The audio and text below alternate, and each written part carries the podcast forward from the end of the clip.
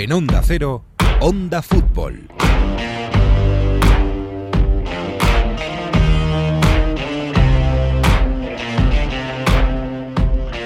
Si al fútbol no lo cambias demasiado, si no nos lo cambian, el fútbol va cambiando solo y va trayendo nuevas historias y nuevas ilusiones. Fijaos la ilusión que hay en Lille, en esa ciudad en el norte de Francia, la zona un poco más pobre de Francia, que se ilusiona con ganar a los super ricos, que parece que le van a ganar la liga al Paris Saint Germain. Eso es un gran cambio y es una gran ilusión. Eh, o como en Italia, fijaos en la Roma, donde están abrazando la llegada de Mourinho con la única posibilidad de hacerles frente a los del norte, a los poderosos de Inter y de Juventus. El fútbol va trayéndonos pequeños cambios y grandes ilusiones nuevas, como la que necesita Alemania, que tiene al Bayern como gran tope para esos esos ilusionados alemanes que buscan un, un, fútbol que es ejemplar, pero que necesita un nuevo campeón. En fin, bienvenidos al episodio 32, ya cerca del final, de Onda Fútbol. En Onda Cero. A ver cómo termina, casi nunca termina en gol, casi nunca termina en gol, casi nunca termina en gol. El Messi hasta el fondo, casi nunca termina en gol. ¡Gol! ¡Casi nunca termina en gol! Onda Fútbol. Fútbol internacional con Miguel Venegas. Palla all'area di rigore, si gira Cassano, magico movimento, Balotelli, rete! Rete! David Villa darting through the middle, he's got it between the two, and he's won the game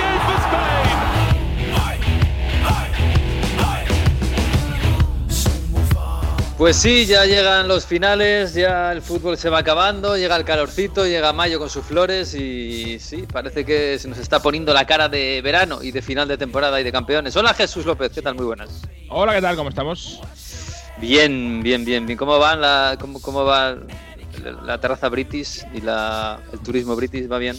Abriéndose poco a poco. Ahora Portugal. Ahora se puede ir a- Portugal. Se puede ir a Portugal, No. a España no. No te viene mal, no te pilla mal. No, no es malo, no es malo. Portugal es un país fantástico, precioso y hermano. Hola Mario Gago, ¿qué tal? Muy buenas. ¿Qué tal? ¿Cómo estáis? Bueno, yo por aquí con mucha envidia viendo que en España han quitado, bueno, eh, el toque de queda, ha salido la gente y Ah, a lo lo han loco. quitado todo. Sí, porque en Italia sigue hasta mediados de junio, hasta las 10 de la noche. Hasta las 10 de la noche, ¿eh? bueno, hasta mediados de junio. Bueno, bueno, así salvaréis el verano seguro. Nosotros no lo sé, la verdad. Visto lo visto, yo cruzo los dedos. Oye, por cierto, qué bonito Turín, ¿eh? Qué bonito, qué bonito. Es que lo mejor del ciclismo es, son las vistas. Además han pasado ahí por al lado de la mole, viendo el río Po, se veía por ahí. Superga. las- Claro, si es que yo lo digo siempre, lo que pasa es que el Duomo de Milán, eh, eh, vale, sí, Florencia, es verdad, es más bonito Florencia, Ah, pero Turín tiene sus Venecia, faltas. Venecia, ¿qué tiene Venecia, hombre? ¿Qué tiene Venecia? Ah, Turín? merece mucho la pena Turín, os lo digo en serio. Y se, Mm. se olvida mucho a la gente porque aterriza en Milán y está una horita de Turín de Milán y tiene muchas cosas que ver. Incluso en verano, aunque no haya tanta nieve en los Alpes. Ay, montaña, ¿eh? También yo estoy buscando algo de, de- de- no sé si de montaña, algo fresquito para el verano. No, no tengo nada claro. no. Oye, ha venido, ha venido Alberto Fernández. Hola, Fernan. ¿Qué tal? Muy Hombre. buena. Hola, ¿qué tal? Muy buenas, chicos. ¿Cómo estáis? ¿Qué tal? ¿Cómo estás? ¿Estás bien? Bien, yo, yo echaba de menos bastante eh, esa sensación de que a las cuatro, cuatro y media de la mañana pasara un coche por debajo de la ventana de tu habitación con la música alta, ventanillas bajadas. Eso lo echaba de menos y lo hemos recuperado, así que estoy bastante contento. Libertad. Sí, sí, sí. Con el flamenquito ahí a tope, bien alto, sí, sí. Madre mía, madre Normal. mía, estamos. Fantástico, todo fantástico. Eh, oye, ¿cómo va tu italiano, Alberto? Progresa muy lentamente. Sí, pero con acento romano, ¿eh? Que claro no es sí. fácil. Eh, es el mejor italiano, el que mejor se entiende, el romano. Eh, Bueno, d- discrepo. a ver, qué- bueno, es que Mourinho va a ser el próximo entrenador de la Roma. Ahora vamos a hablar un poquito también de, de cómo ha llegado Mourinho a, a- a Roma. Y, No, pero, pero yo, yo ahora soy muy de, de Burak Yilmaz. Estoy Burak Yilmaz. loco con Oh. él. Estoy loco con Oh. él, de verdad. Segunda juventud de Burak Yilmaz. Yo no sé si hace unos años se habló de, de que podía llegar a España, no sé si a Madrid, a Leti o... No recuerdo muy bien, pero lo que está haciendo, bueno, lo que está haciendo en general el Lille es una pasada, ¿eh? Mm. El Lille va a ser campeón de Francia. Bueno, Esto no se lo queda gafes grabado tampoco, ¿eh? Esto se queda grabado, luego me vais a venir con la grabación como no lo sea. Y que tenías que haber dicho, lo normal es que sea campeón de Francia. A día de hoy, A día de hoy, no. A ver, para que la gente se, para que la gente se, se coloque un poco en cómo está la situación en Francia. En Francia quedan dos jornadas. El Lille le saca tres puntos al París. eh, y los rivales del Lille son el Saint-Étienne y el Angers. No se juegan nada. Eh, y desde hace ya unas semanas, equipo que juega contra el Lille y no se juega nada, sus propios aficionados sacan pancartas en el estadio, en los aledaños, pidiendo a sus jugadores que no ganen contra el Lille. Hasta, a- quiero decir, hombre, luego no hay público en las gradas, luego los jugadores son profesionales, lógicamente. Pero mal lo tiene que hacer el, Lille, creo yo, para que se le escape esto, teniendo además en cuenta que uno de los dos partidos lo puede empatar. Sí, no, está claro que lo tiene al alcance de la mano. Eh, es así. Y, y solo lo puede perder él y además de forma espectacular y haciéndolo muy mal. Eh, Yo creo que al final va a llegar eh, ese día y, y va a haber otro campeón distinto en la liga, que siempre es una maravilla, una alegría y, y la liga, yo creo, ¿no? Le da más valor a la, a la liga francesa y eso siempre es, eh, es muy positivo. Por cierto, que, que ahí está, no es titular, pero está también Timothy Weah, que bueno, también eh, pasó por París y ahora puede conquistar su primer campeonato. Pero lo que, lo que mola de este, de este Lille es los delanteros, con Burak Yilmaz lo habéis dicho, pero también Yazici, ¿no? que son la pareja de delanteros de Turquía. A ver si eh, es- lo están haciendo también ahora en el Lille. Vamos a ver en la Euro. Recuerdo que está en el grupo de Italia, que está en la partida inaugural contra Italia y yo ya llevo mm, con las alarmas encendidas un par de un par de meses porque estos vienen muy a tope, se entienden muy bien y luego Sí. juegan un fútbol muy muy ofensivo y, y muy bonito, o sea que claro, esto bueno, hace que, que pasen cosas diferentes en Francia, hace que también crezca el interés por, por ver la Liga. Sí, No, pero sí, a mí- sí, a mí- desde luego. A mí lo que, de verdad, lo de, lo de Burak Yilmaz, o sea, no es que sea una sorpresa, es que es tan inesperado. Yo creo Mm. que a todo, el, todo el mundo se ha enganchado a él, porque es un delantero que le hemos visto, bueno, jugar partidos internacionales con, con la selección turca, pero que nunca ha salido de Turquía, salvo tuvo una experiencia en China. Y de hecho, cuando se fue a China, en, en hace cinco sí. Sí, hace cinco años dices, bueno, ya está en el ocaso de su carrera, eh, un delantero que se va a China, ¿no? Pero que su primera experiencia o su primera aventura fuera de Turquía, fuera a China, ya te hacía ver un poco que su carrera estaba en declive. Vuelve a Turquía y, y- y ya el año pasado firma con el Lille. Dice, bueno, esto, pues, no sé, pues algo que, un movimiento típico europeo, bueno, pues para buscar una salida también antes de su retirada, tener otra experiencia, ¿no? De repente se ha convertido bueno, es que está por detrás de, de Mbappé, de, de Ben y de, de Pai. O sea, que lleva 15 goles y es un delantero que está haciendo un temporadón. Sí, sí, sí, 35 años tiene. ¿eh? 25 Eh, años, sí, sí. Y, y- y sobre todo lo que decía Mario, que viene, viene Turquía fuerte para la Eurocopa. Y bueno, al final la Eurocopa es un torneo muy cortito, de un par de semanas o tres. Y si llegas fuerte, fuerte, igual te, te pasas por encima a jugadores que son mejores que tú, pero que vienen físicamente reguleros. Y hay muchos jugadores que vienen físicamente reguleros ¿eh? este año. Pero los mejores goleadores de, de un país no van a su selección, ¿no? Yo pensaba que esto es así, va así, ¿no? No funciona así en todos los países. ¿Yago Ah. quién? ¿Yago de dónde? Pensaba que era ¿Yago así qué? en todas partes, no sé. Por cierto, mañana el portero del Lille eh, está sonando muy fuerte para equipos importantes, equipos de la Premier. Vamos a ver, porque claro, esto suele pasar, ¿no? Acaban desmantelando un equipo que ha conseguido una machada como la que puede conseguir el Lille. Eh, Y otro nombre Font- para cerrar el tema, eso, José Fonte, no sé si lo vas a decir. Es que Sí. 37 años también, y yo no sé si segunda, quinta juventud, pero eh, pilar en la defensa y de- del equipo del Lille, eh, que con 37 años ahí, bueno, con galones, también defensivamente importante, imagino, para Portugal en la Eurocopa. claro, es que en, la- en Por- en Portugal, en la Eurocopa, entendemos que David, eh, que, que- que Rubén Díaz va a ser titular, indiscutible. ¿Y quién le va a acompañar? ¿Pepe o Fonte? 36 o 37, no sé cuántos tienen los dos, la verdad, pero andan por ahí. Yo creo que Pepe tiene una ventaja de estatus clara en ese sentido. ¿eh? Me sorprendería mucho que fuera Fonte. Sí, pero ha jugado Estando bastante Pepe en Fonte buen, en la en buen lugar también. ¿eh? Sí, sí, no, no, sí. Si no digo por me- merecimiento este deportivo, igual era Fonte. Pero la, la ventaja que tiene Pepe, como digo, del estatus, siendo además un jugador que, ha jugado muy bien también, Pepe, este año, eh, a mí me da, a mí- me da a mí que el de, el de Oporto va a ser titular, ya veremos. Eh, sí, por cierto, ahora hablamos de Mourinho, pero Renato Sánchez también creo que ha empezado a sonar para la Roma, que está en el Lille, aunque no está triunfando demasiado. Correcto. Este, este chico que iba para, para crack y es un todavía poco los tiene tiempo. clásicos, ¿no?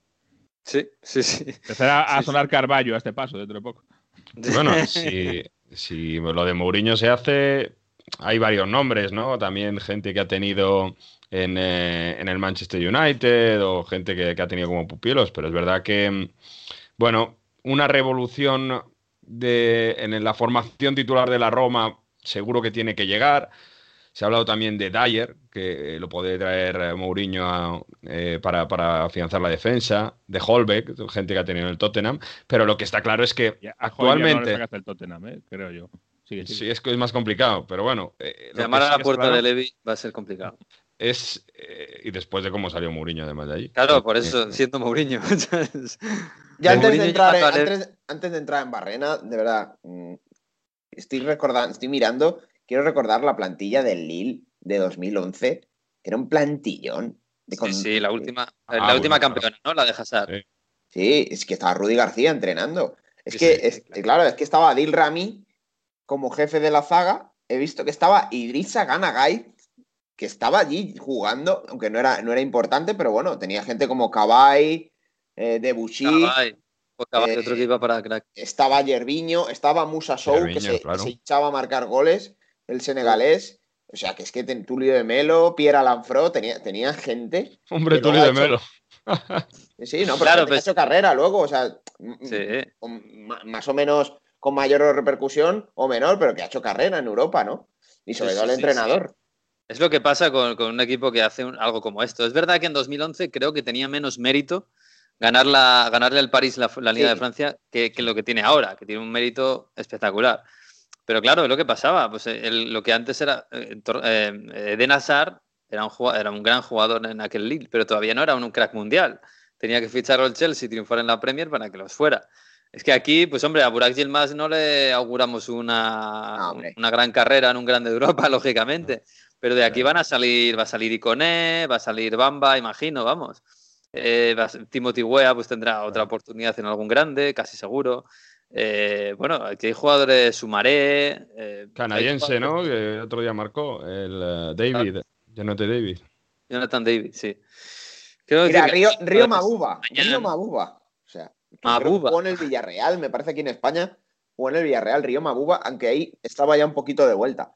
Pero gente Mm. como Cabay y como Debussy luego fueron a Premier, eh, fueron titulares con la selección francesa.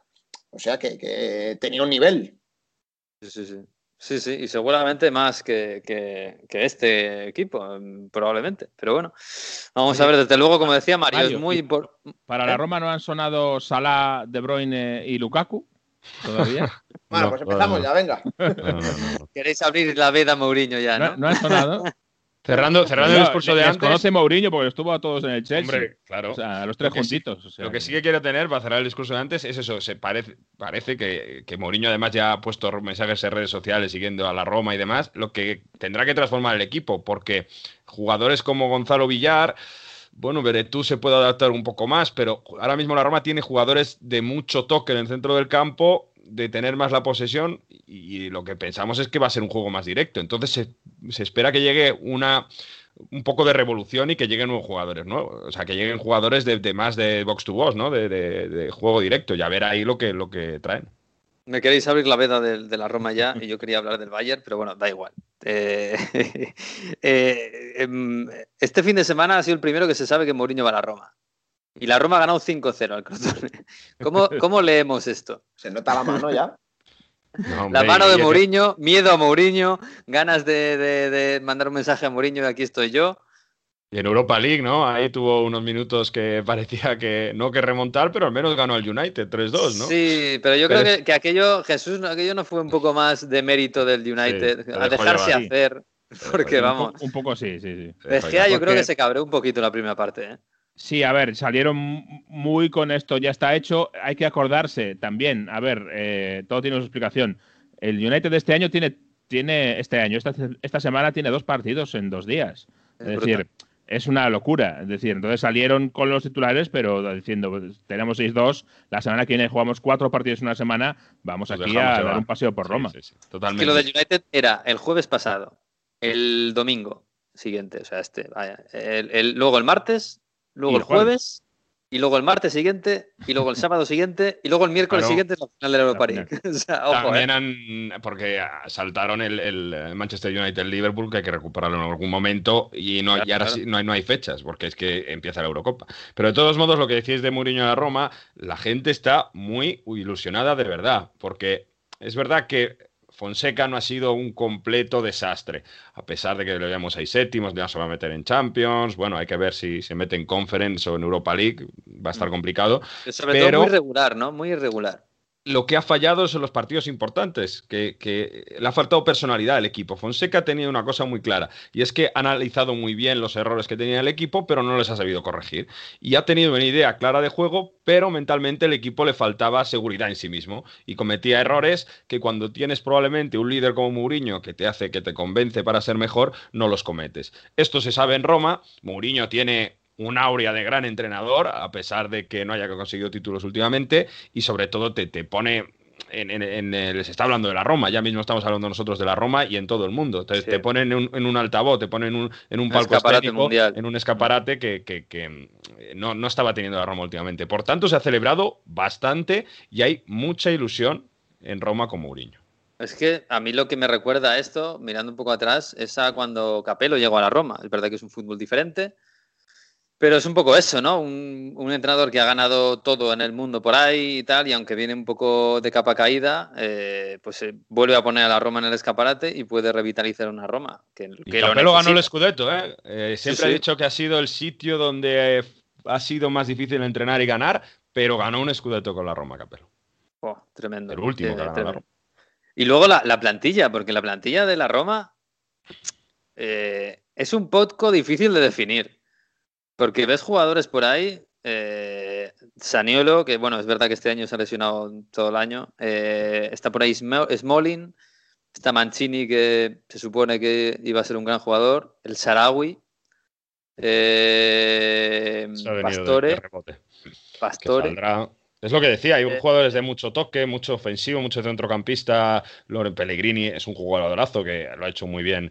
Por ejemplo, sí, sí, de- bueno, Pellegrini está funcionando. Me estoy acordando de Justin Kluivert, lo, han, lo han vendido, pero quiero decir, hay un montón de jugadores por ahí que si los ves en el FIFA los fichas o los pones. Exacto. Y les falta. sin, embargo, en la, y sin embargo, en la Roma mm, pasan desapercibidos, no, no funciona, no se sabe muy bien. No, les falta crecer, les falta crecer. Pero falta esa mentalidad. Fíjate una cosa que se lleva mucho vacilando en estos meses y en estos últimos últimos años es desde hace cuánto que la Roma no gana nada. Y eso está pesando. Y en un ambiente como Roma, pues también. Y es que la Roma no gana ningún título desde hace 12 años, casi 13 años. Lo van a cumplir. La última cosa que ganaron fue la Copa en 2008. Entonces, ese espíritu ganador es lo que se necesita. Contagiar ese espíritu de, de soberbia también, de seguir a un líder, de un poco lo que ha hecho con el Inter, porque el Inter con Spalletti tampoco jugaba mucho peor que el Inter de Conte, es verdad que tenía algo peor de, de plantilla, ¿no? Pero necesitan un líder como tiene Conte en el Inter. Ya, pero necesitan un líder. ¿Y qué ha pasado en el Inter? Que han puesto un montón de pasta en fichajes. Eh, ¿Cómo está de pasta la Roma? Pues ha llegado la nueva propiedad de Fri- Friedkin, es un americano. Hombre, no es que le sobre muchísimo, pero en teoría va a haber una inversión no mega importante, tampoco se puede, pero se espera que sin hacer una sin hacer locuras de fichaje se mejore la plantilla. Y- Evidentemente no se van se a traer. Parece que sí, que, que van a renovarle y le van a ofrecer dinero para que se quede, para que no al menos que no salga ningún jugador importante de esta plantilla. Se va a intentar blindar y reforzar el proyecto. Bueno, pues ya ves eh, a Fernán. eh, Mourinho es el gran revulsivo que necesita la Roma, que necesita Edin Dzeko. Vamos a ver qué tal. Gonzalo Villar, yo tengo un poco de miedo por Gonzalo Villar porque apunta a gran jugador, pero es verdad que el estilo de Mourinho, no sé. Y luego, igual lo hace un gran jugador de él. igual, igual, igual, Claro. ojalá. Y luego, claro, lo que veníamos hablando con, con Jesús, eh, yo viendo la plantilla del Inter, mm, no sé, me, me cuesta encontrar cuál va a ser el siguiente talento desperdiciado. Quiero decir, el Salah, el De Bruyne, el Lukaku de, de la Roma, ¿quién puede ser? ¿Cómo lo veis? Pues no lo sé, hombre. Eh, yo creo que eso solo ha pasado una vez. Mourinho no, no creo que tenga esa fama ni esa etiqueta en toda su carrera, ¿no? Hombre, Quedarnos con eso. Tres jugadores ya. ¿eh? quedarnos con eso me parece un poco ventajista. Yo reconozco que de aquella etapa, eh, segunda etapa en el Chelsea, eh, para mí su gran error fue no aprovechar bien a Kevin De Bruyne. Creo que Salah y Lukaku bueno, no estaban teniendo un buen rendimiento. Si con Mourinho no trabajas como él quiere, pues no mereces jugar, ¿no? Y creo que tampoco hay que darle la ventaja a algunos jugadores que no habían hecho nada en el fútbol europeo. Hemos visto infinidad de casos en los que ha habido plantillas que se han marchado jugadores y en otros contextos, en otros equipos han triunfado, ¿no? Creo que no hay que achacarle todo eso a Mourinho. Parte culpa también la tiene el propio jugador, la propiedad del club, que son al final como quien los venden.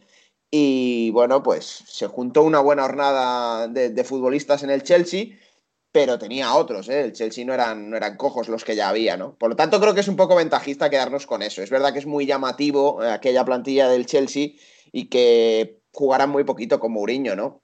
Eh, el otro día hablamos, el caso de Mata también. Eh, Mata para mí también es un error, pero es un error cortoplacista, ¿no? Porque creo que Mata sí se podía haber aprovechado, pero que tampoco tenía mucho mayor recorrido. Para mí la gran, el gran borrón de aquella plantilla del Chelsea eh, de Mourinho es eh, De Bruyne. Yo Salah y Lukaku de verdad no, no los considero fallos porque luego han salido y tampoco es que hayan ganado cuatro Copas de Europa, ¿no? Entonces. Bueno, han ganado una. una, bueno, ya una. Ha ganado Salah una teniendo un muy buen año y medio en el Liverpool. Ha, ganado, desde entonces ha ganado más Copas de Europa Salah que Mourinho, ¿eh? sí, sí. Y espérate, a lo mejor dentro de tres semanas podemos hablar de una más. Que ha ganado más Copas de Europa Salah que Mourinho. Desde aquella sí. pero no, pero lo que voy, y, yo creo que es eh, la cuestión de fondo, es que en aquel momento Mourinho estaba demasiado obsesionado en aquel Chelsea con eh, el músculo por encima del talento. Y para mí no es una casualidad que este estos jugadores no tuvieran, eh, no tuvieran continuidad, no tuvieran ninguna oportunidad de, jugar con Mourinho. Porque fíjate que de los tres dices que no habían hecho nada. Salah, perdón, Salah no había hecho mucho. Kevin De Bruyne no, había hecho, no había hecho tampoco. Pero Lukaku estaba metiendo goles en el Everton, eh, ah. en Premier League. Muchos goles. ¿eh? Lukaku, son dos veces las que pasa por el Chelsea. La primera, a lo mejor dices, bueno, pues eh, bien, pues no, se ha dado, no, no da el paso en un grande, porque el salto desde Bélgica es muy, es muy importante, pero luego ya cuando lo hace bien en el Everton, ya... ya era internacional con Bélgica, es decir, que no era... el mismo error que ha tenido Solskjaer también en el United, porque se ha ido al Inter y se ha hinchado. También habrá un error en el United, ¿no? ¿O es solo de Mourinho? No, de, hecho, Mourinho en el United, al que mejor utiliza seguramente es a Lukaku. Cuando ya está en el United. Sí, sí, porque al final a Lukaku, eh, eh, y además eh, yo estoy de acuerdo que es un error del, United no haber continuado con Lukaku, porque además se ve que le falta esa pieza ahí. Ahora está Cavani, que por fin después de toda la temporada parece que Cavani empieza a llegar a final de temporada en buena forma. Pero eh, a lo que voy es que lo de Salah y De Bruyne es más una cuestión, y Mata también, porque Mata era eh, futbolista importantísimo, de lo más importantes del Chelsea. Y hombre, a ver, mayores ahora Mata, pero de aquella no.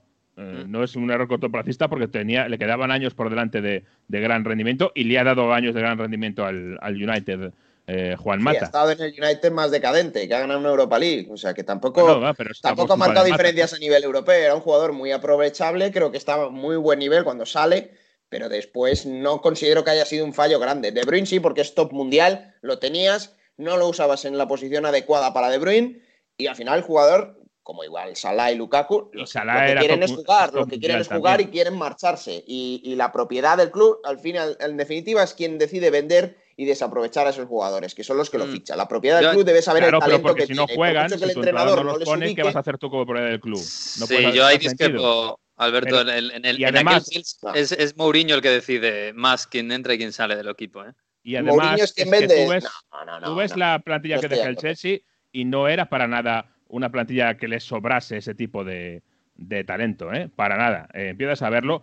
Y arriba, por ejemplo, tenías a a Fernando Torres ya de, de, caída, es decir, no en su momento bueno de, la, de, su, de su carrera. Tenías a Loy Remy, tenías a Diego Costa, eh, en fin, no era que tuvieras a, todo el mundo, eh, eh, a, una, a un gran torrente ofensivo y de calidad. Y fíjate, hay unas declaraciones de Felipe Luis de hace poco que dice que Salah en los entrenamientos parecía Messi en aquel Chelsea. Es decir, que no es algo que no se viera. Obviamente a Salah le faltaba, yo creo, potencia física. no, vamos a lo que hacen los entrenamientos. En los mm. entrenamientos los jugadores muchos parecen buenísimos. Yo mm. mismo he visto a Lunin, por ejemplo, en los entrenamientos y a mí Lunin me ha parecido mejor que Oblak. pero que luego hay que jugar. o sea, no voy a eso. Hablo que ese año el Chelsea ficha a William, ficha a Matic y son jugadores que Mourinho potencia, hace crecer. Tenía a Samuel Eto'o, o sea, que no tenía una plantilla coja, que es a lo que voy antes. Pero eh, os pongo el ejemplo del Real Madrid. El Real Madrid, Zidane no quiere utilizar a muchos de sus jugadores y los sigue cediendo o los vende con una opción de recompra, con una opción de tanteo. Si el Chelsea no hizo eso, no es culpa de Mourinho. Si tú vendes a Salah o cedes a Salah otro año, te puedes guardar una opción de recompra. Eso no es culpa de Mourinho. Si el Chelsea no supo valorar el talento que tenía o que ellos creían que podía ser una opción a futuro, no es culpa de Mourinho. no traspases la culpa al Chelsea cuando es Mourinho el que decide. No, no, no eh, traspases Todo se basa en las decisiones del entrenador. Si el entrenador cuenta con un jugador, va a tener un futuro en el club. si el entrenador no quiere ni ver al jugador, no va a tener un futuro en el club. trasladado, trasladado al Madrid, si Reguilón mañana es el mejor lateral izquierdo del mundo, eh, habrá que sacárselo a Zidane, ¿eh? Claro, no, a, no al Madrid. de vuelta. El Madrid pero, Pero el tema si, se acaba la, relación que tiene o, la, prioridad que tiene el Madrid sobre Reguilón, imagínate, y, Reguilón lo rompe y es el mejor lateral izquierdo del mundo, la culpa será de Zidane. Sí, pero el Madrid lo puede traer de vuelta porque tiene la opción de tanteo y todavía tiene el porcentaje del jugador. el Madrid sabe que, no puede un poco más previsor, sí. Madrid no puede hipotecar la plantilla a un entrenador que no sabe si va a seguir la temporada que viene. Ese es el error del Chelsea. Y no digo que la culpa sea del Chelsea, creo que todos tienen un porcentaje de culpa. No solo Mourinho, que es lo que se está haciendo ver aquí. Creo que Mourinho tiene una parte de culpa, creo que el propio jugador tiene una parte de culpa, el club tiene una parte de culpa, y lo hemos visto con Salah. Salah ha funcionado en el contexto idóneo, en el escenario que le, montó Klopp para él, porque Klopp sí que supo ver y supo aprovechar lo que podía dar de sí, Salah. y montó un Salah, para él. hay, que, hay, que tocarlo, hay que tenerlo con, pinzas, ¿eh? porque Salah va a la Fiorentina, sí, bueno, va cedido a la Fiorentina, hace dos, tres goles, pero no tiene la continuidad y tampoco la rompe tanto la Fiorentina para decir, bueno, voy a quedarme con él, lo voy a mandar cedido a otro sitio y lo manda cedido a la Roma. Y ahí es cuando esa Roma, que es la Roma que hace las cosas bien en Europa, se mete en Champions y es determinante en ese partido contra el Liverpool y demás, donde ahí ya Klopp se da cuenta y dice, a este le puedo potenciar. Pero es verdad que Salah tiene un desierto antes de explotar. Y, bueno, mejor... si no confían en él, no puede explotar. Es que al final. No, es verdad que Salah, es un jugar, complejo. Para mí, para mí, fíjate, si hablamos de Lukaku, Salah y De Bruyne, eh, Salah es el que más disculpó al Chelsea. Y mira que Salah a, día de hoy me parece el mejor de los tres, incluso mejor que De Bruyne, aunque esta temporada no lo ha sido, lógicamente.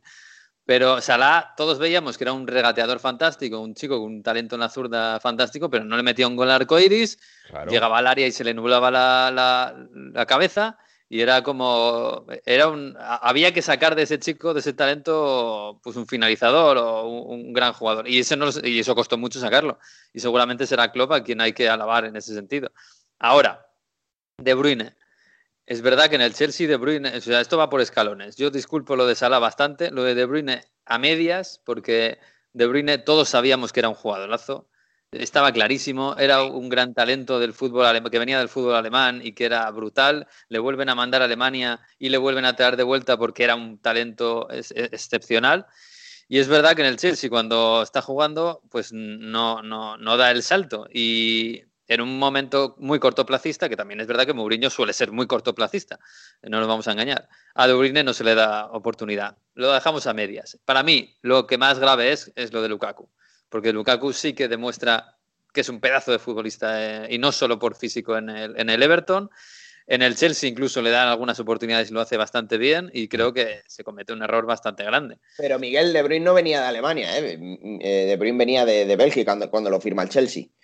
Es luego cuando va a Alemania al Wolfsburgo y se sale. Y ahí se ve que eh, era el gran error de, ese Chelsea de Mourinho. Cuando en el Wolfsburgo tiene un rendimiento inmediato y espectacular. Es de lo mejor de la liga. Y ahí estaba también inteligente el, City, efectivamente. Pero a lo que voy yo es, que al margen de los del caso Bruyne, perdona, antes del Chelsea está en el Verde Bremen y ahí, y ahí es un pedazo de futbolista, que tendría 18 años en el Werder Bremen antes de llegar. Es que creo que fue el, caso similar a lo que hizo con Courtois. Courtois creo que también lo firman del Genk y lo ceden al Atlético de Madrid siendo ya propiedad del, Chelsea. Sí, sí, sí, Pero lo que voy es que más allá del caso particular de cada uno, para, para mí el error es el concepto, es eh, yo quiero eh, jugadores que defiendan mucho de músculo. Por ejemplo, tenía a Oscar, a Oscar, ¿os acordáis de Oscar? aquel, interior brasileño que es que, que, defendía más que atacaba, por mucho que fuera un jugador que ocupase una posición atacante. Y ese futbolista se hinchó a jugar como Mourinho del Chelsea. porque es lo que buscaba ese equipo. Y sin embargo, De Bruyne, Salah, eh, Mata, no. Y, y a eso voy. Para mí el problema fue estar demasiado enfocado en otras características del, Bueno, del pero juego. Hazard y Williams son defensivos. Hazard y Williams jugaban.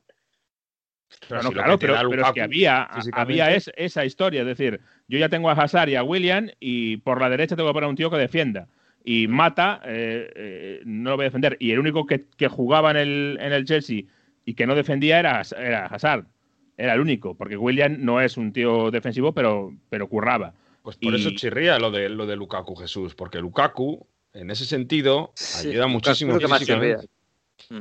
Sí, lo de Lukaku es, yo creo que es eh, la historia de, de un delantero que tiene que ser eh, muy experimentado para Mourinho. Es decir, eh, Ibra, con muchos años, muchos años era titular absoluto en el United con Mourinho, porque es un delantero muy experimentado. Y Lukaku, un tío joven, eh, no lo quiere Mourinho eh, tener de delantero titular, digamos. El Lukaku de hoy, yo creo que hubiese sacado un rendimiento fantástico, como lo ha hecho contra el Inter. Sí, pues seguramente, seguramente. Bueno, pues no sé, Dzeko igual es eh, ideal, ¿no? Un Edin Dzeko, es verdad que no va a Fíjate defender, ¿no? que Es- tenía a, a Drogba, que, que os acordáis que volvió al Chelsea durante Sí. un momento como Mm. una reaparición que ya tenía 36, si no me equivoco. eh, estaba y tampoco jugó y, y fue cedido. Estaba Eto, que os acordáis que de Eto hubo un día en un en- en encuentro con, con, la, Sí. con, los, con los aficionados que Mourinho le llamó viejo.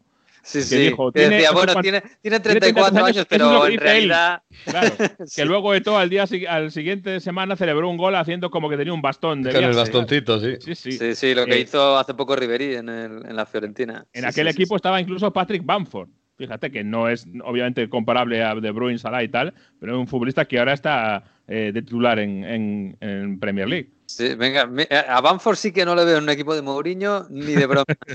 Ni de broma. No sé, pues mira, estoy mirando aquí Zaniolo, mm, defender, no sé.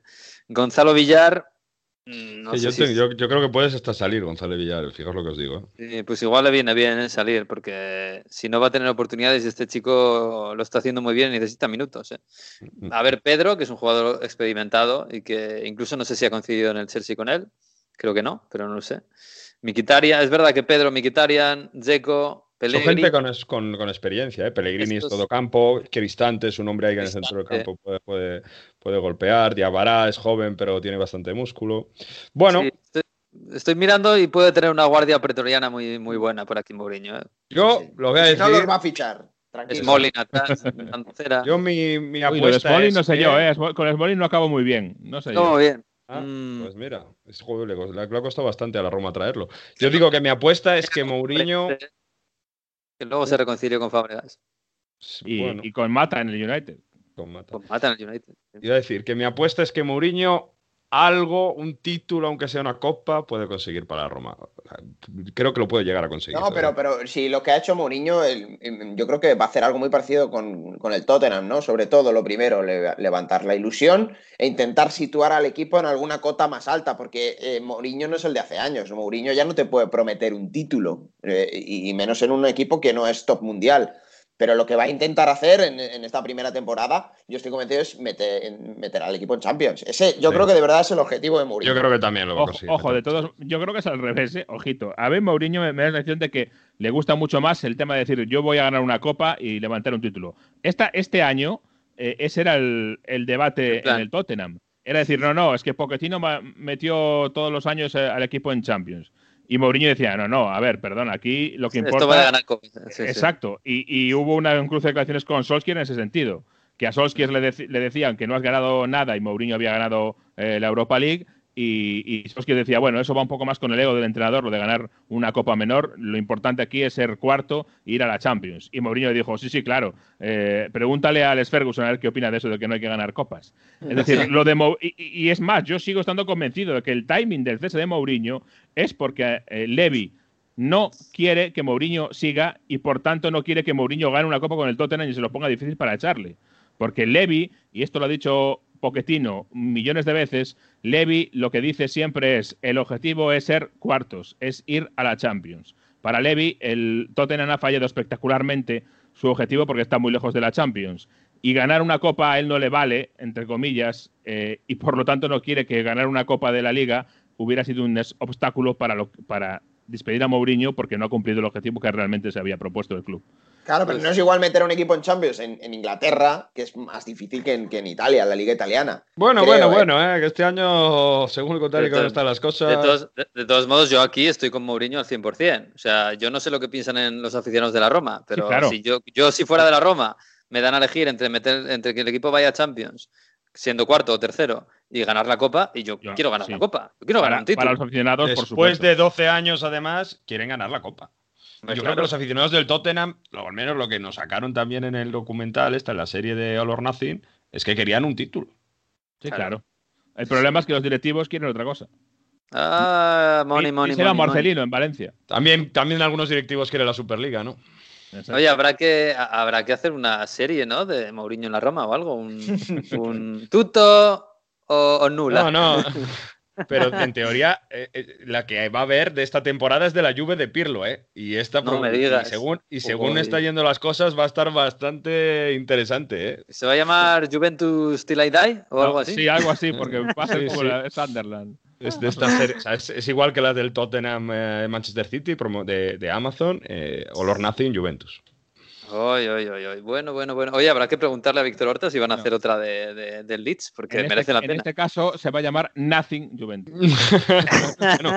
Hay una no lo han Copa. Italia por jugar todavía. Vamos a ver. Sí, ¿no? Yo de aquella, de aquella ya dije que me quedé con más ganas de verdad de, de que se metieran de pleno en lo que es la figura de Bielsa. A mí me faltó un poquito ver más Bielsa. Con el Leeds. Sí, Sí, sí. sí, sí. Todo. Sí, pero Porque pero en la, eh, en la del Sunderland sí que vemos los entresijos de verdad de cómo era todo. Y en la del Leeds me faltó un poquito eso. es que la del Sunderland es la mejor serie por eso, porque es la más Sí, sí. real, la más natural. Sí, sí, sí. Total. Totalmente. Bueno, lo que sí está claro, eh, Mario, es que Mourinho en la Roma, Conte en, la- en el Inter, veremos qué pasa en la Juve, pero da igual, porque la Juve va a seguir teniendo un- una gran plantilla, un gran presupuesto y va a seguir siendo candidato a todo.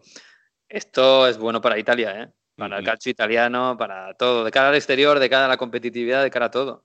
Y va a estar bonito con la Juve bajando un nivel, con todos los demás subiendo uno, con un Milan que está haciendo las cosas bien, que en teoría se va a subir todavía más de competitividad. Y, y sobre todo hay una coña aquí, eh, que es que, bueno, Mourinho es anti-Juve, Conte ahora mismo es anti-Juve total. Eh, ¿A quién va a fichar el Milan para rodear a la Juve y que vayan todos contra ellos, ¿no? Todos los anti-Juve, a lo mejor a Zeman, que vuelva contra la Juve, que siempre le ha, le ha criticado mucho, no sé. Bueno, Luego dicho ha dicho Mourinho, ha dicho Maldini que, que Pioli sigue. Sigue, sigue. Aunque no consiga la Champions, pero bueno, después de ganar la lluvia ayer, sí, la, la cosa pinta bastante bien. Pueden Bueno, fichar luego a Ceferín. de- A Ceferín, como anti- o, o anti-Agnelli. De Antiagnelli, sí, sí, sí. Bueno, y eso que son familia, pero bueno, Sí, vamos a ver. las familias a veces son, ya sabes, Los. Sí, sí, sí, son los más. Bueno, de todos modos, fíjate, ¿eh? hace un año estábamos hablando de la novena liga consecutiva de la Juve, que nadie le tosía, que esto era un aburrimiento y que Italia necesitaba, pues necesitaba algo distinto. Y lo hay un año después. Esto puede cambiar. Yo lo, lo digo mirando un poco a Alemania, ¿no? Porque habrá que decir algo de que la- el Bayern vuelve a ser campeón, que no es ninguna noticia pero que lleva nueve consecutivas y que desgraciadamente es un poco como la Juve el año pasado a estas alturas. No parece que nadie le vaya a toser porque tiene un plantillón, porque tiene dinero, porque tiene... Porque ha el fichado que mejor viene- entrenador. Claro, tiene un proyecto con un entrenador joven y fantástico. Yo qué sé, bueno, por lo menos lo de esta semana parece que yo sigo pensando que el Dortmund va a ir a Champions el año que viene y eso es, bueno, siempre es un acicate, ¿no? Para, para estar un poco más pendientes de Alemania. Pero fíjate, Pero no, en Alemania la- necesitamos uno de esto, ¿eh? Algo de ya esto. que, ya que hacéis la comparación, claro, aquí hay una diferencia grande, que es que el Bayern no ha ido a buscar como entrenador a Oliver Kahn, Ya. por ejemplo. Bueno, como presidente, ¿eh? lo, mismo. sí, pero no como entrenador. O, Que o a hablábamos de. Klose, os- a Klose, que os acordáis, que, Sí, sí, que sí, sí, no, no, ha ido a, a Nagelsmann, o sea, ojito, claro, es que y coge la Juventus y va por Pirlo, es que hay una diferencia, claro, en, en el planteamiento.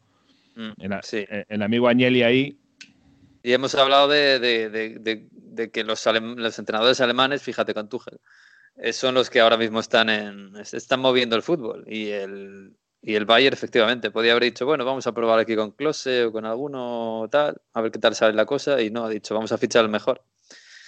O al mejor. es el daño que ha hecho Guardiola en el fútbol, ¿eh? Guardiola eso ha hecho mucho daño en el fútbol, porque todos Sí. los clubes quieren un Guardiola y Claro. eso hay uno, ¿eh? Y, y no Porque hay es más. más barato, además. O, o Zidane en este caso también, ¿eh? porque Zidane también es un, es un tema parecido. Sí, sí, sí, sí. Bueno, en fin, pues, eh, pues nada, chicos, vamos a hablar un poco de la Premier, ¿no? Que nos ha dejado cosas este fin de semana. Sí, y por cierto, voy a aprovechar para esta semana en la sección de la Premier, voy a darle una lección a Mario Gago de cómo utilizar la música italiana bien. Oh, Escuchad. ahí.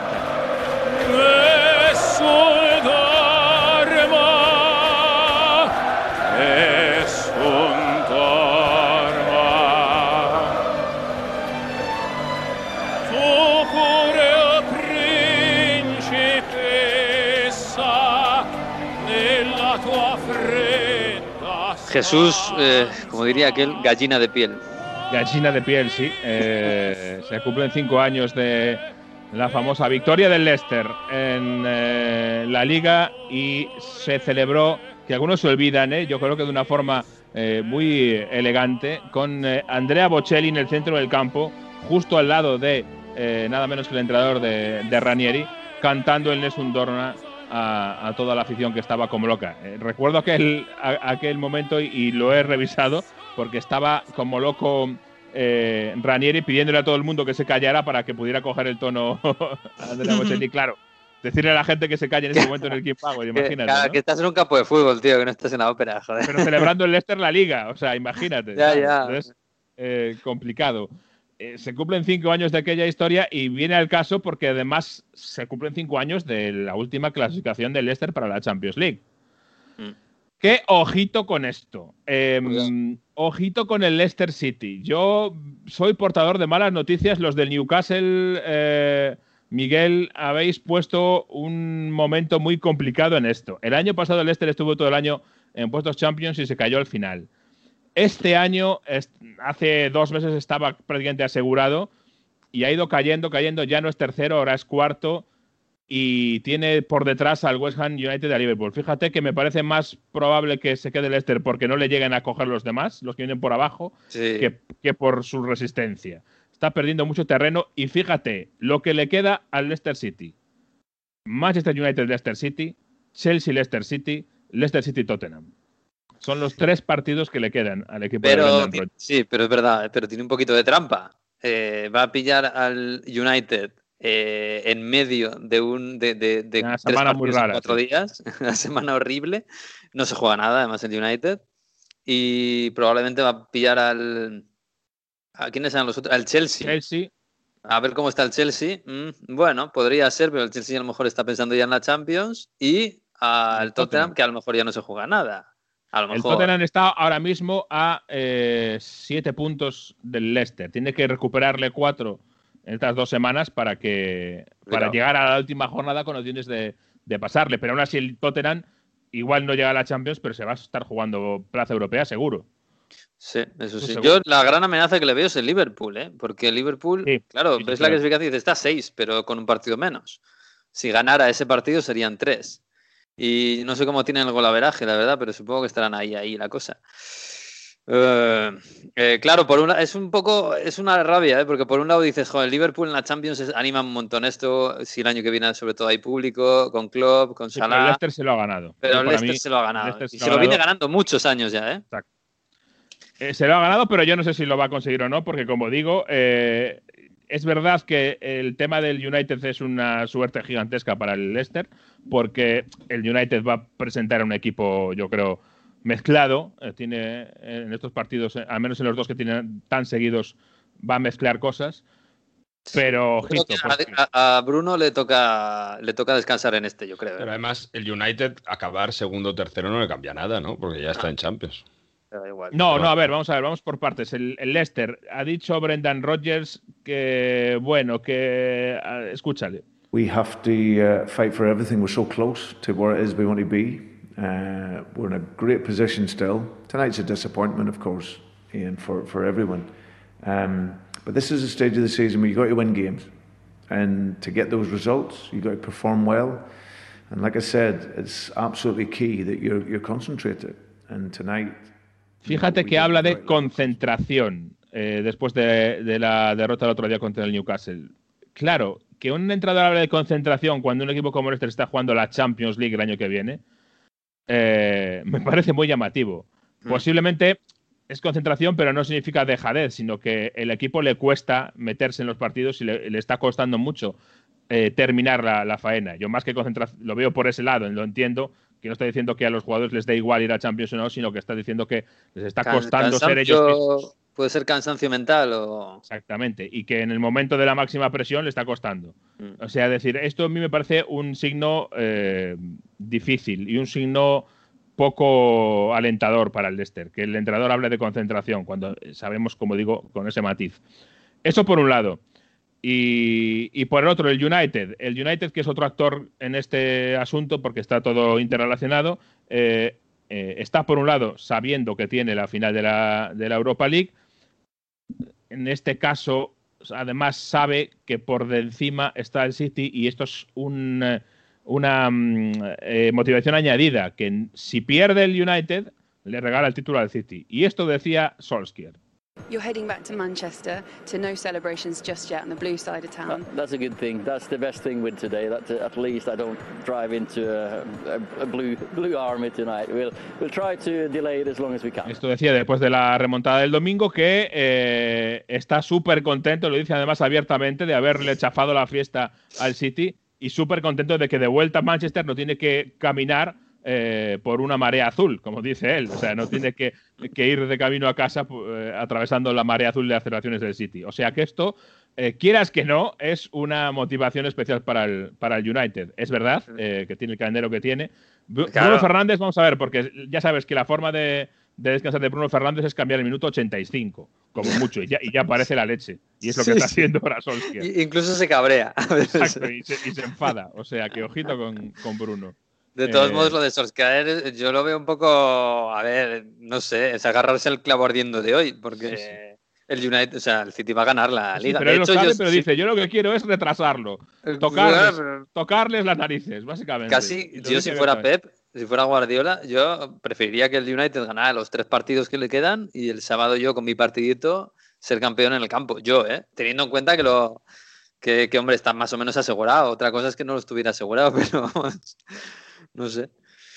Pero bueno, yo que sé, sí que, sí que es verdad que el, United va a tener tres oportunidades ahora demasiado seguidas y en alguno lo normal es que pinche. Vamos a ver si es contra el, el Leicester, porque el Liverpool eh, ganó 2-0 al Southampton, diendo, dando gol de Tiago, sí, y además Tiago jugó muy bien, a mí me lo pareció, eh, haciendo, claro, haciendo lo que sabe y lo que se critica muchas veces en Inglaterra, que es dar pases eh, muy bonitos y, y pausando muchas veces el juego. Mm, Salah le dio una asistencia a Mané. Salah, falló un gol bastante claro. Eh, no sé, pero dio buenas sensaciones el Liverpool, ¿no? O un poco mejores. Sí, un poco mejor, la verdad. Eh, la verdad es que sí. Vamos a ver cómo, cómo se sucede. Y para mí, lo de Tiago tiene cierta significancia porque eh, esperamos, vamos a verlo, pero esperamos que este verano toque un poquito de reconstrucción de Liverpool y por ahí puede ser que el, el estilo cambie un poco del equipo hacia más Tiago. Es decir, mm. se habla mucho de Firmino, que es el que más discutido está de los tres de arriba, sin duda. Si el eh, Liverpool se decide por otro tipo de delantero centro, eh, uno más clásico, yo creo que ahí puede ganar Tiago eh, protagonismo en el rol que venía haciendo Firmino, de otra forma, con otro encaje en el equipo, pero ese rol de Firmino venirse para atrás y dejar a Salah y a Mané, pues a lo mejor si tiene un delantero centro más clásico de otro estilo el Liverpool, eh, Tiago puede ocupar ¿no? ese hueco, digamos, eh, entre líneas. Vamos a verlo, pero eh, lo que está claro es que Tiago ha venido para quedarse y Tiago se ha llevado esta semana la, el elogio de todos, especialmente de Jurgen Klopp. lo veíamos en la cara del partido que iba Klopp a por él, a hablar con él a felicitarle y Thiago se mostraba también contento el partido. I always uh, try to bring out the reality. We are for sure not happy with uh, the situation is it right now, but uh, for sure for the also for the mood, for the confidence for the next game, we are very happy with the with the win. Uh, it's always uh, a great moment when you score and also to help the team. But uh, as I said, we have to keep fighting till the end to ha have Uh, bueno, pues eh, contento, Tiago, y para mí eh, yo creo que es la, eh, la piedra más clara que tiene Liverpool ahora mismo, Tiago Alcántara, sobre la que evolucionar su estilo, ¿verdad? O, si quieres matizarlo o darle, darle otro, otro, otra cosa. Eh, no creo que obviamente Klopp vaya de repente a ser Guardiola ni que vaya a jugar como él, ni mucho menos, pero sí, sí que tiene que enriquecer. Yo creo que si le podemos hacer un, poner peros a, lo que ha hecho Klopp en el Liverpool, para mí es que ha conseguido mantener ese estilo y el rendimiento de ese estilo de forma eh, muy longeva, muy longeva eh, siempre lo mismo, con lo mismo, con lo mismo, con lo mismo, con lo mismo, ha conseguido cosas interesantes, pero una de las razones para mí de que en el momento en que se ha caído el equipo se le haya caído de forma tan, tan, tan profunda, es que no tenía otra cosa que hacer. No tenía no tenía ningún otro matiz. El plan, el plan B de Conte, ¿no? Que no había plan B. Exacto. Pero, en este caso de forma mucho más dramática, es decir, porque estaba, había una diferencia gigantesca entre el plan funcionando y todo lo demás. No había nada. Es decir, eh, para mí, esa es una de las razones de, esta caída tan, tan abrupta que ha tenido Liverpool. Sí, sí, sí. Además que Thiago era, era un poco eso, ¿no? Cuando lo ficharon nos decían, bueno, esto es para esos equipos que se encierran, porque ya conocen al Liverpool, pues bueno, para tener algo que pueda abrir un poquito la defensa, un poco más tranquilidad. Eh, bueno, yo tengo ganas de ver qué, va a hacer Klopp el año que viene, si va a cambiar mucho la plantilla, porque no creo que tenga mucho dinero para fichajes y, a ver qué hacen. Yo imagino que Thiago va a cambiar un poco hacia el estilo de Klopp e imagino que, el, que Klopp, si da más oportunidades a Thiago, va también a evolucionar o a cambiar un poquito a otro estilo de juego o a, matizar un poco el que tiene. Pero bueno, lo veremos el año que viene y veremos si está en Champions o está en Europa League, que de momento lo sigue teniendo un poco complicado. Eh, bueno, ¿qué tal el ensayo general, por cierto? De la final de Champions. Ah, City Chelsea. Otra vez. De Champions, además, eh, bastante cerquita de donde va a ser la final de Champions, me, temo, ¿eh? ¿eh? Porque se ha jugado en Inglaterra, que yo creo que va a ser el país que va a coger la, final de Champions finalmente. Seguramente Wembley, aunque los de Aston Villa han levantado la mano rápidamente y han ofrecido Villa Park. Villa Park, ¡uy, qué bonito sería eso! Sería, sería romántico. No sé si bonito, pero sería romántico. Es verdad que Wembley está mucho más equipado para para este tipo de historias. Eh, y eh, hay una, mm, una, dificultad añadida que es que eh, para esa fecha Wembley ya se suponía que estaba ocupado porque están jugándose los playoffs de, ascenso de las distintas categorías. Habría que mover los playoffs de ascenso fuera de Wembley para hacerle sitio a la final de la, de la Liga de Campeones, que es probablemente lo que vaya a pasar, ya te digo. A lo mejor Villa Park se queda con los playoffs de, ascenso. No, tampoco, porque no es tan grande. No sé, ya veremos. Eh, pero bueno, veremos. De todos modos, esto, lo estamos grabando el lunes, así que. Y es a esta hora mismo, mientras estamos hablando, está el gobierno británico reunido con la UEFA para decidir, y sí, tiene toda la pinta de que. Y además es que es lógico, ¿eh? Porque incluso para. Una vez que la UEFA abre, abre eh, negociaciones formales con el gobierno británico para hacerlo, es que yo creo que ya lo tiene más o menos atado. Que habrán hablado con Turquía para prometerle el año que viene con un 100% de aforo, con asistencia de público, etcétera, imagino y por ahí irán los tiros, digo yo. Y la UEFA pues le querrá sacar algo a Wembley, digo yo. Es que en realidad es lo más, yo creo que es lo mejor para todos, es lo mejor para Estambul, porque el año, porque Estambul sin público no creo que le interese mucho una final de Champions. Claro. Eh, interesará el año que viene que hay público, que hay turistas, etcétera. Eh, eh, y, los, y los equipos son ingleses, les viene bien no moverse de Inglaterra. No sé, en fin, yo creo que es lo mejor para todos y es una y hay otra cosa más, que es que dentro de dos años, es decir, las finales estaban ya dadas a tres años.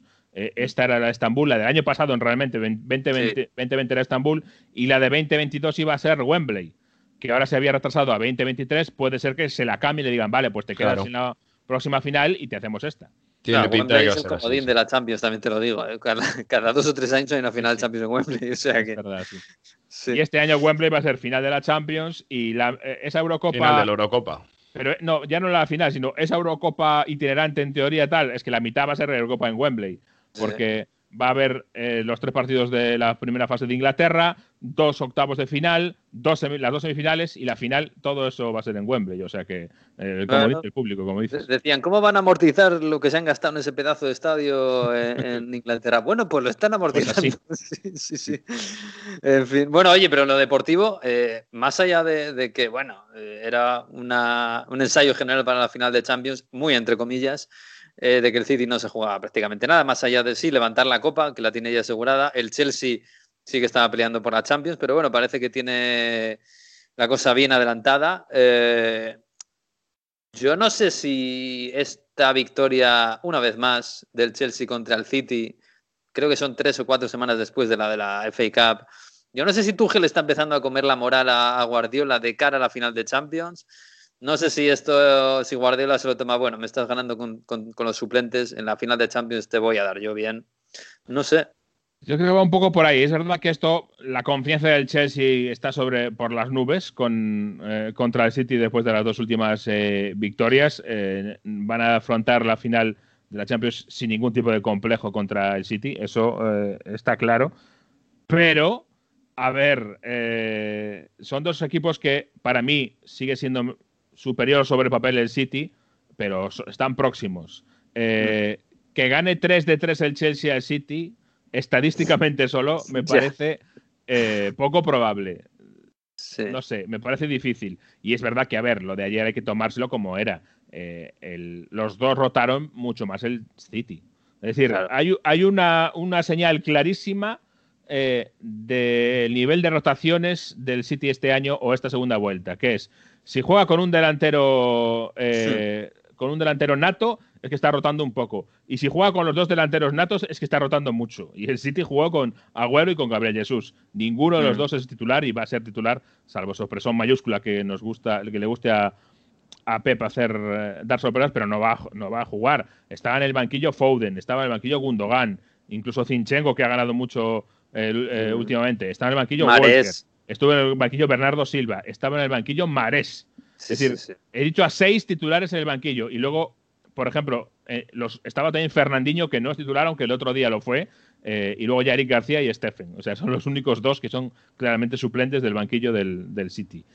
está clarísimo. es verdad que aquí hay un montón de lecturas y, al final entre todas no nos vale ninguna, claro. Pero es verdad que son dos equipos que hay pocas diferencias entre titulares y suplentes, creo, sobre todo, de, sobre todo en, el, en el City de medio campo para arriba. Y en, y en, el Chelsea yo creo que todo el equipo, porque son el Chelsea es un equipo de siete y medios y ocho, todos. No hay un nueve y medio, un diez como puede haber, como puede ser Kevin De Bruyne. Eh, luego por otro, eh, a una, bueno sí, Giroud no juega, pero por, por otro, con 1-0 para el City Guardiola, eh, Guardiola Agüero falla un penalti a lo Panenka, que luego pide perdón. Bueno, ese es un penalti, poco... madre mía. Ese penalti, madre mía. Pero luego la segunda parte del Chelsea, yo no sé si, igual decir que le mete un baño es un poco exagerado, pero le hace dos goles, uno anulado por muy poquito por fuera del juego y acaba mejor que el City. Que yo creo que es un, un poco un símbolo de, cómo está físicamente el Chelsea, que, que, no sé, puede ser ahora mismo el mejor equipo de Europa físicamente en este momento.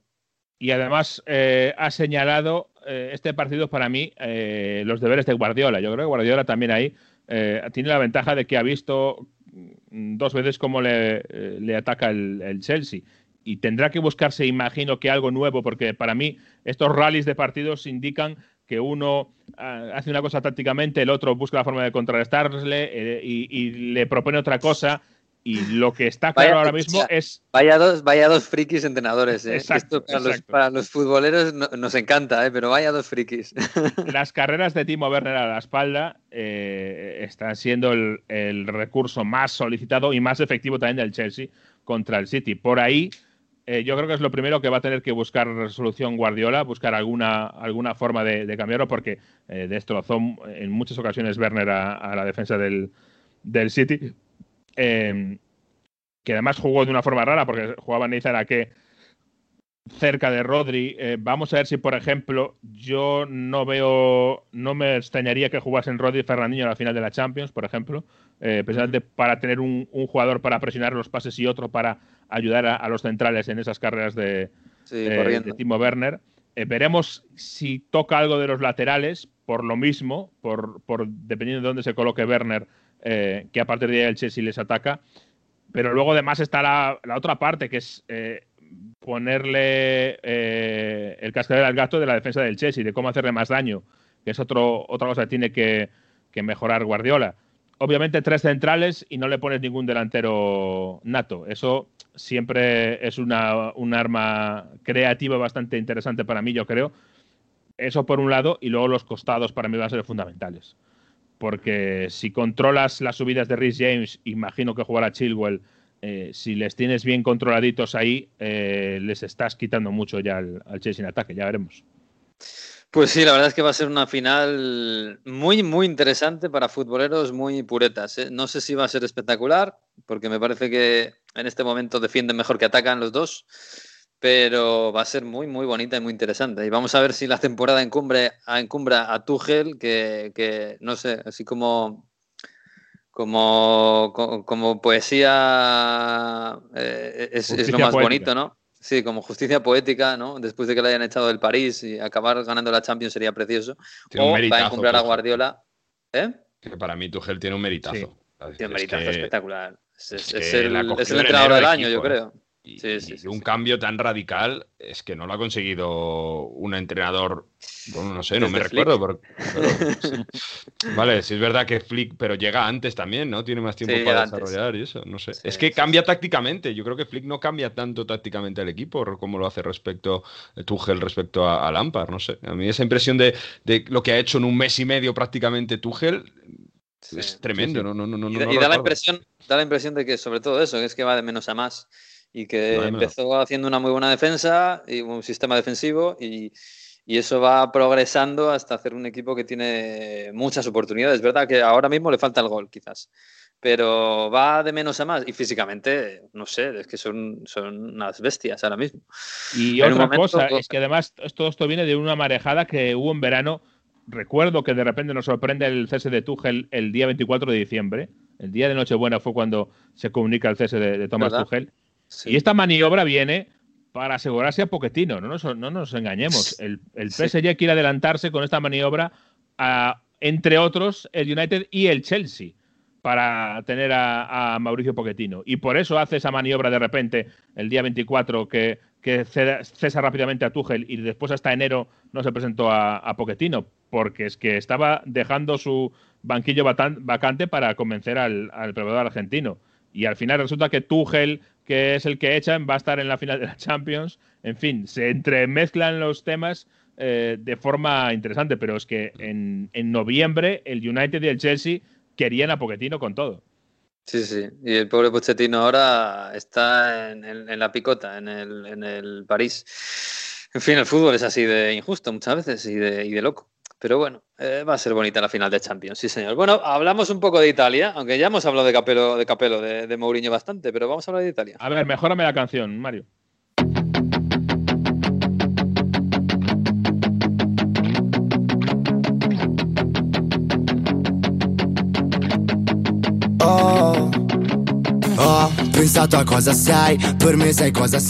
Bueno, Mario, ¿qué es esto? ¿El rapero de moda en Italia? no, no, hoy sí que ya te digo yo que no lo voy a mejorar. No puedo competir con Bocelli con Cero Asta, aunque. Este es un programa de contrastes. Ponemos a Andrea Bocelli y... el tipo de trap que más lo está petando en Italia y a nivel eh, mundial también. Hemos dicho que ha estado con J Balvin y bueno, ha sacado un nuevo tema que es lo que está sonando más ahora mismo en, en, eh, en Italia y que sabéis que le sigue muchísima gente en redes sociales. Tiene una tienda en Milán. Y bueno, es un tío que, que le sigue muchísima gente. Es, eh, yo creo que en España también está pasando bastante, ¿no? Que el trap eh, lo está petando mucho. Bueno, pues espera, espera basta eh, con este, en este caso con Rock Me, que es otro trapero, y esto se llama Nuevo Reino. No, non riesco a fermarmi finché non è troppo tardi Vado a letto alle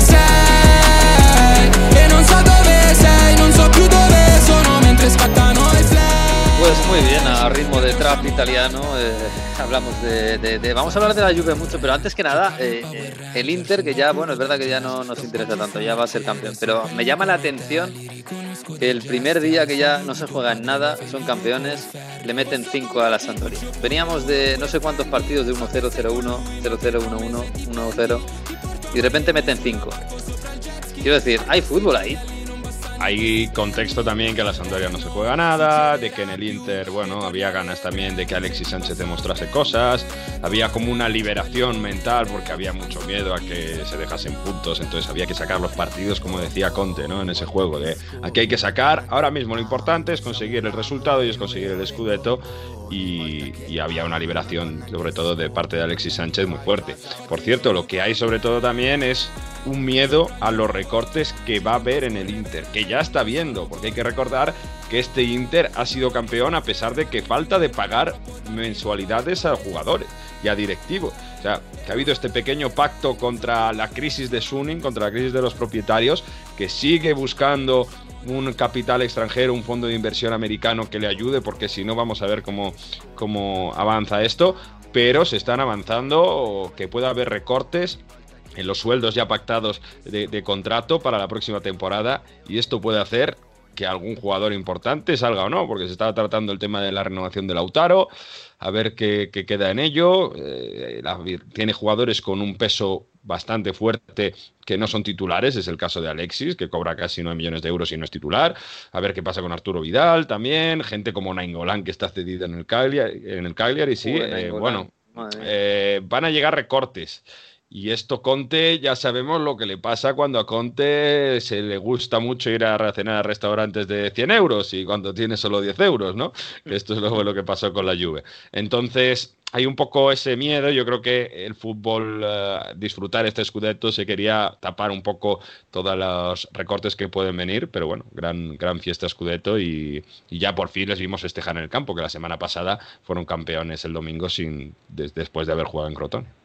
Sí, se está poniendo de moda esto de festejar eh, sin estar jugando. ¿eh? Le ha pasado al Bayern, le ha pasado al Inter y le va a pasar probablemente al City. Mm, bueno, probablemente, vamos a ver. Eh, a ver, la Juve. Eh, Juve Milan, 0-3, gana el Milan. Claro, ahora mismo la Juve es quinto, está a un puntito del Napoli, que tampoco es que sea imposible, desde luego, meterse en Champions, pero eh, me da la impresión de que este equipo lo que peor, eh, lo peor son las sensaciones, ¿no? Porque venimos de dos partidos, eh, uno, bueno, de tres partidos en realidad, empate con la Fiorentina, victoria contra el Udinese, pero muy poco brillante. Muy malo. Muy malo. Y, y derrota en casa 0-3 con el Milan. Claro, es que es lo que te digo, no sé lo que le queda, pero las sensaciones son horribles.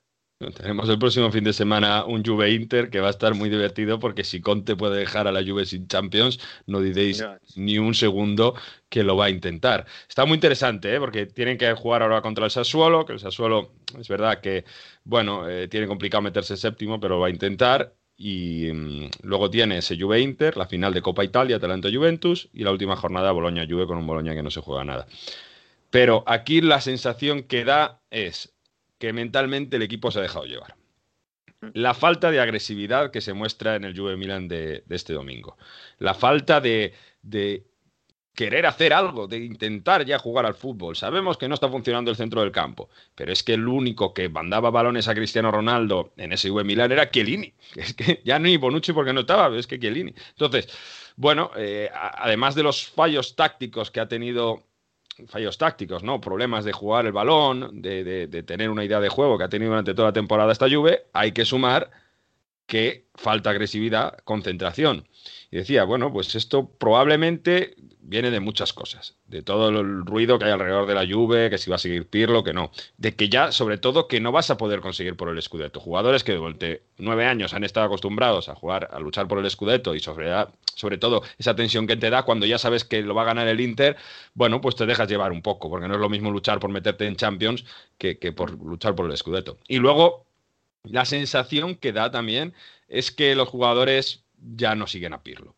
Y es que ha, cambiado al final con tres centrales más uno, ha vuelto al 4-4-2 con McKenny volviendo para el extremo. Da una sensación que Pirlo ya no sabe qué hacer para que la Juve funcione, para que la Juve tenga esas certezas. Y eso los jugadores, pues cuando ves que, que en el campo no saben muy bien qué hacer también, mentalmente, pues eh, eso afecta. Y por eso probablemente estemos no sé si va a acabar la temporada, son horas de reflexión en casa de la Juve. Hemos hablado de que puede llegar Tudor para acabar la temporada pero de verdad que, que, hay una sensación de que no se sigue a lo que, lo que Pirlo plantea. Ayer Pirlo, lo vamos a escuchar después, pero dice cosas muy interesantes. Pero sobre todo quiero que escuchéis a Capello, que ya sabéis que es el látigo de la televisión mm, italiana cuando hay que meterse con entrenadores, cómo ataca a la Juve por esa falta de agresividad y sobre todo esa falta de, de, de qué pasa aquí. Esto es eh, nadie no, no, se gana ni un balón dividido. La Juve senza aggressività è partita aspettando poi ha cercato di andare avanti cercando il pressing, ma non si riusciva mai a riprendere palla, a recuperare. Il primo tempo, fra l'altro, tutte e due squadre hanno sbagliato tanti di quei passaggi che non sembravano. Ci siamo chiesti, ma queste sono da Superliga, no? Qualcuno... Dice aquí Capello que además de que la Juve va sin agresividad, sí que luego va a presionar pero no presiona. Dice, además es que hemos visto un primer tiempo, un primer tiempo, y esto es verdad, donde los dos equipos juegan muy poco y sobre todo no dan dos pases seguidos. Dice, y estos van a jugar la Superliga, pero vamos a ver, pues si no juega nada al fútbol. Eh, la, la, primera parte es muy mala. Se va ganando al Milan al descanso 0-1 por una cantada de Chesney en una falta lateral. Luego el Milan gana con un golazo de Rebic después de que se lesiona Ibrahimovic que entra en el campo y en una falta lateral también donde las marcas están malas. O sea que no fue un baño táctico del Milan porque no jugó excesivamente bien, pero hubo dos cosas que eran un equipo, tenían más o menos claras las ideas donde podían hacer daño a la Juve, sobre todo en el centro campo. Hubo un chico que lo hizo muy bien, que es Brian Díaz, que se reivindicó en un partido importante. Y sobre todo se mostraron en eso, un bloque respecto a que la Juve no lo es. Eh, y que, que, que, en el Milan siguen a Pioli y en la Juve no siguen a Pirlo. Pues sí, tiene mala pinta. ¿eh? El, el, el, fenómeno Pirlo, el experimento Pirlo, me parece que tiene, no sé si, si, tanto como para que le echen esta semana, ya a falta de dos semanas para que se acabe todo. Mira, pero... eh, le preguntaron después del partido, eh, teme por su continuidad y sobre todo, ¿piensa en dimitir después de este 0-3 sonrojante? Ma no, da parte, da parte no, ho intrapreso questo lavoro con tanto entusiasmo tra tante difficoltà e, e, altre cose, però il mio lavoro va avanti, sono a disposizione perché eh, lavoro in una grande società, sapevo di avere delle difficoltà davanti, ma penso di poter fare Pirlo meglio. dice que está a disposición del equipo, que obviamente no está contento de lo que está hecho, pero que él quiere hacer su trabajo, que él quiere demostrar que puede mejorarse ante las dificultades.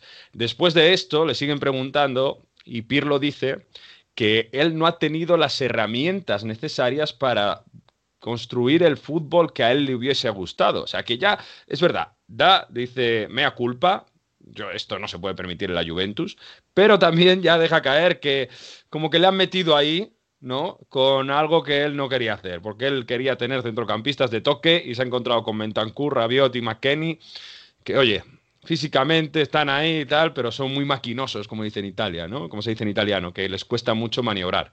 Así que, de verdad, días difíciles en la Juve, con un Cristiano Ronaldo que pasó totalmente desapercibido, con Morata que tampoco se activó, se la segunda parte de Dybala y nada de Dybala. Se presume que el año que viene va a haber una pequeña revolución en la Juve. Ya no tengo nada claro que ninguno de estos tres vaya a seguir el año que viene, ni Dybala, ni Morata, ni Cristiano Ronaldo. Uy, pues va a haber mucho movimiento ¿eh? en Italia. Lo que pasa es que también habrá que ver la pasta, ¿eh? porque si quieres hacer una revolución necesitas pasta o vender a quien tiene pasta. Y no hay Y mucha por gente cierto, por ahí con pasta.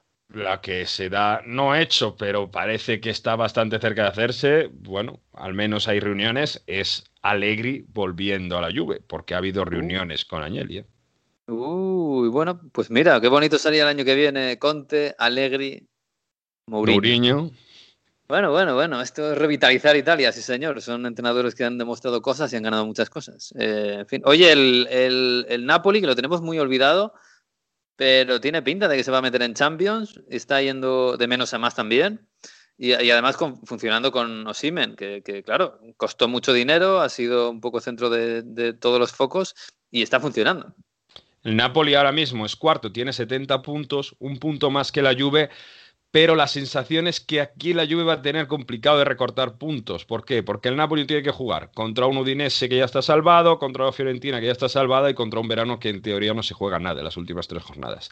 Y estamos viendo un crecimiento muy bueno en el Napoli, a pesar de que veamos, que sepamos que salvo milagro Gattuso no va a continuar el año que viene. Sí, Y curioso. esto es, eh, sí, una pena porque Gattuso vuelve a demostrar que sin presión, que con tranquilidad, que cuando tiene todos los, um, los hombres a disposición y, y- y tranquilo puede hacer cosas grandes. Y, se le aprecia mucho a Gattuso también por, por eso, ¿no? Y, quería destacar la figura de Osimhen, porque es que estos últimos dos partidos este día, este fin de semana contra la Spezia y el otro día contra el Cagliari, aunque el equipo empató, eh, demuestra que este jugador al espacio es una maravilla. Bueno, Osimen, hemos hablado antes de, los jugadores que han crecido en el Lille, Osimen explota en el Lille el año pasado. Sí, y que tú dices, eh, le cuesta 80 millones de euros prácticamente al Napoli traérselo. Y ha tenido mala suerte con las lesiones, pero en estos partidos, bueno, eh, hace dos contragolpes contra la Spezia, eh, saliendo en velocidad, que recuerda casi al Lukaku joven que hablábamos antes de, del Everton, ¿no? Muy rápido y fíjate que el Napoli, si es un, equipo que juega mucho toque pequeño con Zielinski, con Fabián Ruiz, con los pequeñitos Insigne Mertens, bueno, pues ha creado, ha sabido Gattuso interpretar eso y a la contra es tremendo Osimen. Si lo explota el Napoli va a tener un delantero muy bueno para próximas temporadas. Así que, ya digo, salvo sorpresa que se deje puntos contra equipos que no se juegan nada, el Napoli es muy complicado que se salga de los cuatro de arriba. La Atalanta también sigue en una dinámica muy buena. Encima Malinowski va haciendo golazos. O sea que la sensación es que en la última jornada Atalanta-Milan, el que caiga se puede quedar fuera de Champions siempre y cuando la Juve gane al Inter el próximo fin de semana. Así que la lucha Champions va a mm. estar muy, muy bonita. ¿eh? Oh, está muy bonito, sí. La verdad es que para el año que viene, para ver en Champions, aparte del Inter, la Atalanta, que siempre revoluciona todo. El Napoli, que tiene jugadores ahora jóvenes muy interesantes. Claro, el Milan, Ibra eh, y los jóvenes, eh, la Juve, uno de estos se va a quedar fuera. A ver, vamos a ver. Eh, pero sí, va, a ser una semana interesante en, Turín, ¿eh? con ese Sassuolo y con ese Inter que, tienen que hacer muchos deberes complicados, la Juve. Por cierto, para que veáis que en todos sitios cuecen habas, la última ya para cerrar, os voy a contar una cosa que ha pasado en un partido de la salvación, Benevento Cagliari, gana el Cagliari en Benevento, se mete el equipo de Pipo Inzaghi en descenso a tres puntos de la salvación. Fíjate que ha jugado muy bien el Benevento este año y, lo tiene muy complicado de salvarse.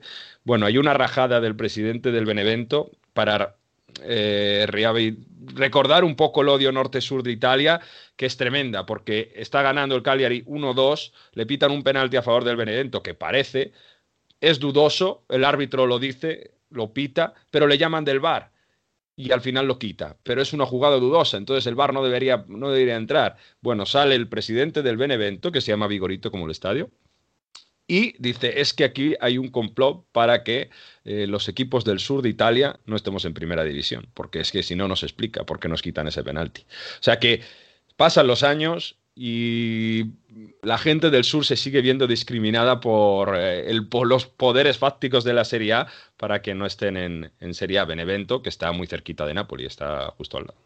Sí, sí, sí, la campaña. Bueno, pues, eh, pues nada, habrá que estar pendientes esta semana que va a ser muy interesante por toda Europa con mucha gente jugándose las habichuelas para la temporada que viene. En fin, bueno, ya está por aquí el profesor eh, Víctor Gómez, que ha venido con su nuevo capítulo de historia del curso de historia futbolística 2020-2021 y nos va a llevar a Chile, una historia muy bonita de un equipo humilde que está haciéndolo muy bien. Este fin de semana los jugadores del Club Deportivo Palestino de Chile han saltado al campo de Colo Colo con la quefilla o pañuelo palestino al cuello para conmemorar el aniversario del inicio de la NACA o catástrofe, la limpieza étnica israelita contra el pueblo palestino. Se trata de un día de luto nacional por la expulsión de la población palestina de sus hogares con la creación del Estado de Israel en 1948. Es el 15 de mayo, al día siguiente de la independencia de Israel, la fecha marcada para esta conmemoración, que se oficializó 50 años después, en 1998, por parte del gobierno de Yasir Arafat. El Club Palestino de Chile es un ejemplo único al mundo, ya que su nombre ya deja claro cuál eh, es su componente histórico y su representatividad de un pueblo inmigrante. No es un caso aislado dado que en Chile existen varios equipos formados en sus inicios por inmigrantes, como fueron el Unión Española o el Audax italiano. Pero el hecho diferencial es que ninguno de los dos ha mantenido sus bases de comunidad inmigrante ni, ni ninguna reivindicación identitaria. Simplemente queda el nombre y el escudo como símbolo de ese pasado. El palestino, por su lado, sí que refuerza esta actividad identitaria con acciones como la de este fin de semana, con la presencia del pañuelo palestino en el campo, pero no solo es eso. Los colores de la camiseta son los colores de la bandera palestina. El número uno en la espalda de los jugadores tiene la forma del mapa alargado del territorio palestino anterior a 1946. Son pequeños detalles de esa unión de su historia y su identidad con el fútbol, que incluso le han llevado a tener diferentes encontronazos eh, diplomáticos con la comunidad hebrea e incluso con la propia embajada de Israel, ya que consideran este, este uso de estos símbolos como un agravio y una provocación. Incluso fueron sancionados por la propia federación y obligados a retirarlo. Una de las preguntas más corrientes cuando se habla de este club es ¿por qué se eligió Chile? Obviamente partimos de la idea geográfica de que se trata de Chile por encontrarse alejado completamente del lugar de conflicto de Oriente Medio. Muchos llegaron desde Haifa a Buenos Aires, pero en la capital argentina la comunidad italiana y hebrea era muy amplia y ya habían copado los trabajos y viviendas que podían ofrecer a los inmigrantes. Por ello, muchos de ellos decidieron ir al país vecino. En 1920, exactamente el 20 de agosto, y en la ciudad de Osorno, se llevaron a cabo una especie de Olimpiadas de inmigrantes ese mismo año y en este contexto se fundó el, Club Deportivo Palestino de Chile. El club fue la oportunidad de estos inmigrantes para integrarse en Chile, para aprender la lengua y participar de la sociedad, pero sin perder su sentimiento de pertenencia. Como siempre digo en este espacio, el fútbol es sentimiento, política, identidad e historia, y uno de esos clubes que nos lo demuestra es y seguirá siendo el Palestino de Chile.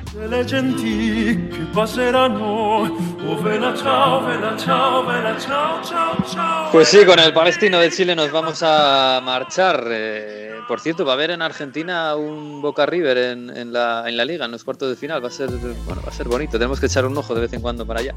Pero se nos está acabando la temporada, chicos, así que bueno, yo coger aire, porque queda poco, pero, pero intenso.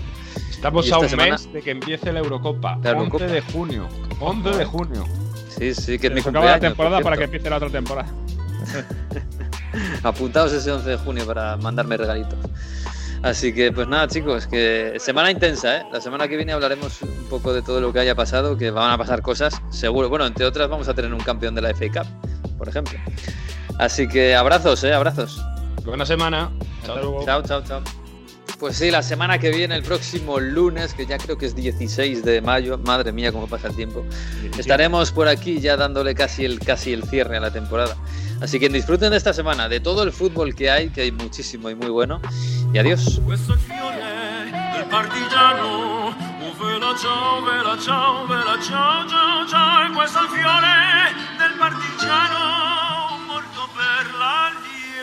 kann